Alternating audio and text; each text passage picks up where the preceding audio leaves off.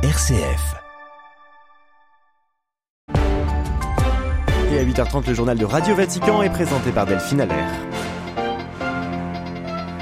L'Ukraine entre dans sa deuxième année de guerre il y a un an. Le jeudi 24 février 2022, le président russe Vladimir Poutine lançait l'offensive contre l'Ukraine et secouait tout le continent européen. Et cette édition y sera largement consacrée. Nous entendrons euh, Monseigneur Gallagher, le secrétaire du Saint-Siège pour les relations avec les États. Nous irons à New York où Kiev a recueilli un important soutien aux Nations Unies qui ont voté une résolution. Et nous décrypterons les premiers enseignements du conflit. Rendez-vous dans notre dossier en fin de journal. Radio Vatican, le journal Delphine Allaire. Bonjour, le 24 février 2022 au petit matin, les troupes russes pénétraient sur le territoire ukrainien, signant le retour de la guerre en Europe. Depuis, des villes ukrainiennes ont été réduites en champs de ruines. Une partie du pays est sous occupation russe et les deux camps euh, comptent chacun plus de 150 000 tués ou blessés selon des estimations occidentales. L'Ukraine martyrisée est régulièrement au cœur des appels du pape François depuis un an. L'ambassade ukrainienne près le Saint-Siège en comptabilise 113. La diplomatie vaticane est-elle évidemment à l'œuvre? Dans un entretien exclusif aux médias du Vatican, le secrétaire du Saint-Siège pour les relations avec les États, Monseigneur Paul-Richard Gallagher, en dresse un premier bilan et quelques perspectives. Cerchiamo sempre di mantenere presente la nous essayons toujours de garder à l'esprit l'atrocité, la férocité de cette guerre qui se poursuit au prix de tant de victimes, de tant de morts, de tant de blessés, de familles disparues. C'est ce que nous essayons de faire en maintenant dans le même temps une certaine disponibilité envers les acteurs du conflit pour une éventuelle négociation qui devrait mettre fin à cette terrible guerre. Je crois que c'est notre rôle.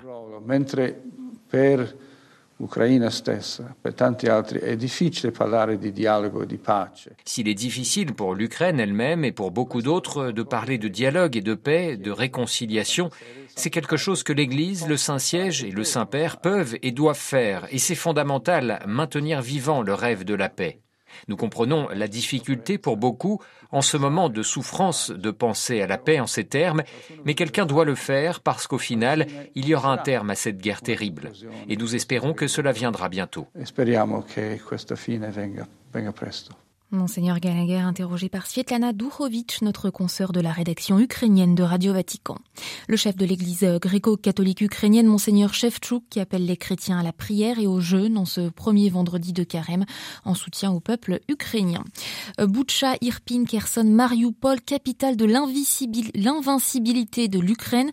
Le président Volodymyr Zelensky est en ce moment même et s'exprime depuis Boucha, en banlieue de Kiev, cette cité martyre théâtre d'un massacre au printemps dernier L'Ukraine ne s'arrêtera pas tant que les meurtriers russes ne seront pas punis, vient de déclarer le président ukrainien. Pour cela, son pays peut compter sur l'écrasant soutien des Nations Unies. À New York, l'Assemblée générale de l'ONU appelait hier soir à une paix juste et durable, exigeant le retrait immédiat des troupes russes sur le terrain. Une résolution non contraignante a été mise au vote. Le résultat, quoi qu'attendu, confirme encore l'isolement de la Russie sur la scène internationale. New York, Loïc Loury. C'est une majorité écrasante de la part de la communauté internationale et cette résolution n'est pas seulement un bout de papier. Réaction de Joseph Borrell, le chef de la diplomatie européenne à l'issue du vote. Après deux jours de discours, le texte en question a obtenu sous les applaudissements les voix de 141 des 193 États membres, bien plus que ce que représente l'Occident, se félicite Kiev qui demandait au monde de choisir entre le bien et le mal. Pour autant, ce résultat n'est ni une surprise ni une première, trois résolutions similaires votées depuis un an avaient obtenu entre 140 et 143 voix et des poids lourds comme la Chine et l'Inde se sont encore abstenus. Un an après le début de la guerre en Ukraine, le soutien recueilli par ce nouveau texte toutefois rappelle que la Russie reste au banc de la communauté internationale, un isolement qui ne s'essouffle pas et qui pourrait même s'accroître avec l'annonce imminente de nouvelles sanctions à Bruxelles et Washington. New York que le écloré Radio Vatican. Alors que Washington annonçait hier soir une nouvelle aide militaire de 2 milliards de dollars à l'Ukraine, la Chine présente aujourd'hui son plan de paix dans un document en 12 points intitulé Position de la Chine sur le règlement politique de la crise ukrainienne. Pékin rejette tout recours à l'arme nucléaire, appelle au dialogue, demande aux deux pays d'éviter toute attaque contre des civils. L'Ukraine affirme vouloir discuter de ce plan avec le gouvernement chinois, jugeant son implication positive. L'Asie centrale, cœur de toutes les convoitises après avec Xi Jinping et Vladimir Poutine à l'automne. Le chef de la diplomatie américaine s'y rend la semaine prochaine. Anthony Blinken sera au Kazakhstan et en Ouzbékistan, annonce le département d'État américain. Il ira ensuite directement à la réunion des ministres des Affaires étrangères du G20 à New Delhi, en Inde l'Irak salué par son voisin iranien pour son rôle de médiateur avec l'Arabie saoudite. La reprise des pourparlers entre Riyad et Téhéran gelés depuis 2021 a été discutée cette semaine à Bagdad. Au menu, nucléaire, mission diplomatique, Kurdistan irakien. Le point sur ces avancées diplomatiques avec Anne-Sophie Lemoff à Bagdad. La visite mercredi à Bagdad du ministre des Affaires étrangères iranien, Amir Abdollahian, devrait paver la voie à un prochain cycle de négociations sur le rapprochement Téhéran-Riyad. Des pourparlers de normalisation de leurs relations dont le médiateur n'est autre que Bagdad. Avec pour objectif d'améliorer les relations bilatérales irano-saoudiennes et calmer les tensions régionales, l'Irak a accueilli en 2021 quatre séries de pourparlers directs entre l'Iran et l'Arabie saoudite. La dernière a eu lieu en avril 2022. L'Arabie saoudite a rompu ses relations avec Téhéran en 2016 suite à des attaques contre des missions diplomatiques en Iran après l'exécution d'un religieux chiite par l'Arabie saoudite. Autre question cruciale abordée mercredi à Bagdad, la présence des partis d'opposition iraniens implantés dans la région autonome du Kurdistan irakien. Le numéro un de la diplomatie iranienne, qui s'est entretenu avec son homologue irakien Fouad Hussein, a demandé au gouvernement irakien d'empêcher ces partis kurdes, accusés par Téhéran de soutenir les manifestations sanglantes dans son pays, les empêcher de menacer la sécurité de l'Iran. À Bagdad, Anne-Sophie Lemov pour Radio Vatican. Israël annonce l'ouverture de l'espace aérien d'Oman à ses avions, une première avec ce pays du Golfe qui n'entretient pas de relations diplomatiques officielles avec l'État hébreu. Le ministre israélien des Affaires étrangères salue une décision historique qui va raccourcir le temps de vol vers l'Asie, réduire les coûts. En 2020, cette monarchie gazière avait salué la normalisation des relations entre Israël et les Émirats arabes unis ou Bahreïn. Et depuis hier, le sultanat d'Oman entretient lui officiellement des relations diplomatiques avec le Saint-Siège. Le Vatican et l'État du Golfe ont publié un communiqué conjoint annonçant l'ouverture prochaine d'une nonciature à Mascaté et d'une ambassade d'Oman près le Saint-Siège. Après cet accord, le Saint-Siège entretient désormais des relations avec 184 États. Élection présidentielle demain au Nigeria. Après deux mandats consécutifs, le président Muhammadu Buhari, âgé de 80 ans, ne se représente pas. 93 millions d'électeurs donc pour départager 18 candidats en lice. La communauté internationale exhorte à un scrutin pacifique, un scrutin teinté d'incertitude engendré notamment par les pénuries que subit le pays. La commission électorale nigériane elle-même alerte sur le manque de carburant. Le gouvernement camerounais s'insurge contre Reporters sans frontières et le journal français Le Monde. Les autorités ont décidé euh, hier, ont dénoncé hier un traitement médiatique injurieux euh, concernant notamment euh, l'affaire sur l'assassinat du journaliste Martinez Zogo au lendemain de son enlèvement par des inconnus le 17 janvier dernier à Yaoundé. Myriam Sandou. La disparition de l'animateur vedette radio sert de prétexte à plusieurs médias et à certaines organisations pour faire le procès de l'État, a déclaré le porte-parole du gouvernement camerounais, accusant Reporters sans frontières et surtout le journal français Le Monde de se livrer, selon lui, à des spéculations fantaisistes dans cette affaire. Le gouvernement déplore des propos injurieux de certains médias qui, selon lui, prennent maladroitement le risque de prophétiser sur l'avenir du Cameroun. Le Cameroun est un État de droit où la justice n'est pas aux autres, a lancé hier le pot-de-parole, rassurant que toute la lumière sera faite sur l'assassinat du journaliste. Début février, Reporters sans frontières avait dénoncé un crime d'État qui semble être lié à une guerre de succession. Cet assassinat a été également condamné par la conférence épiscopale camerounaise. De hauts responsables des services de renseignement et l'homme d'affaires influent à Mungu Belinga, réputé être proche de plusieurs ministres, ont été interpellés. Ils sont soupçonnés d'être impliqués dans la l'assassinat de Martinez Zogo. Myriam Sandouno. Quand une junte militaire en rencontre une autre, le Premier ministre malien est en visite au Burkina Faso jusqu'à dimanche. Outre les raisons officielles d'une visite d'amitié et de travail, les deux pays dirigés par des putschistes entendent consolider leurs relations face à la lutte contre les djihadistes et s'accorder sur la coopération avec Moscou en la matière.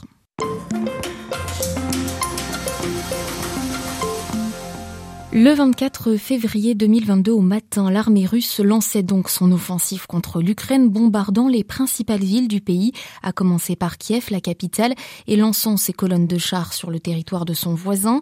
Un an après cette agression, le conflit est loin d'être terminé et la géopolitique européenne, mondiale, s'en est trouvée bouleversée.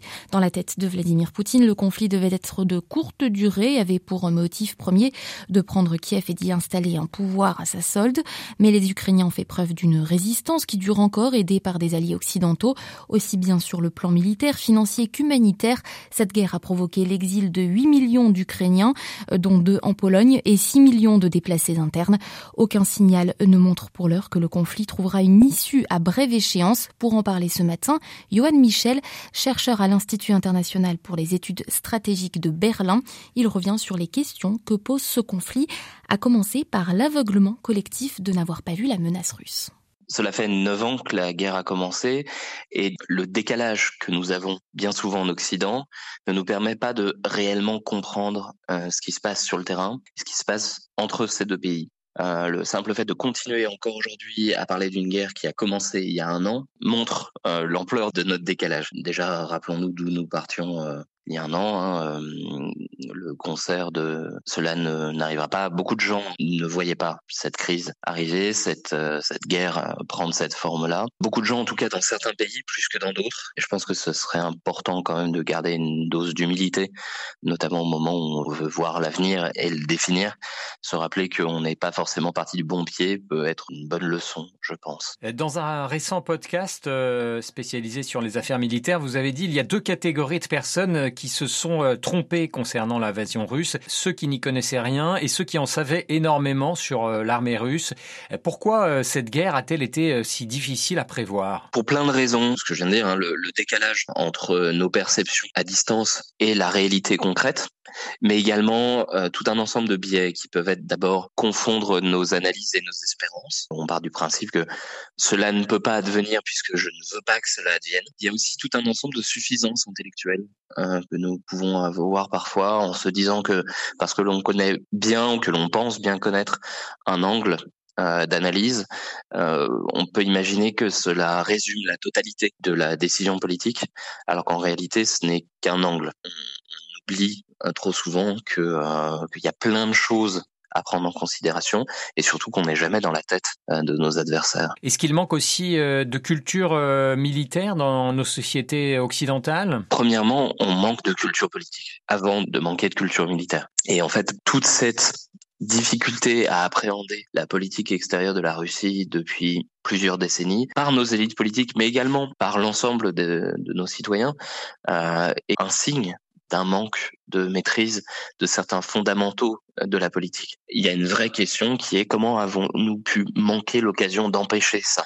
Les sanctions économiques font mal à la Russie, mais une des premières leçons qu'on doit tirer, c'est nos sanctions économiques à elles seules n'ont pas empêché la Russie d'agir. Sans la résistance des Ukrainiens, Vladimir Poutine aurait été victorieux. C'est bien la résistance des Ukrainiens qui prolonge cette guerre, certes, mais qui évite que Vladimir Poutine euh, ait gagné en utilisant la guerre et la violence pour se saisir de l'Ukraine. Côté russe, est-ce que l'on a les moyens de faire face à une guerre euh, longue? Il y a plusieurs questions. La première chose, c'est que je ne sais pas si la Russie est aujourd'hui prête à soutenir cette guerre dans la durée, mais elle essaye de s'y préparer. Elle essaye d'adapter son potentiel industriel et militaire à une guerre longue. L'autre problème pour nous, c'est que si aujourd'hui la ligne de front se stabilise à l'endroit où elle est aujourd'hui, alors la Russie, au moins dans les yeux de Vladimir Poutine, sera dans une meilleure situation qu'elle ne l'était il y a un an puisqu'elle a quand même saisi des territoires.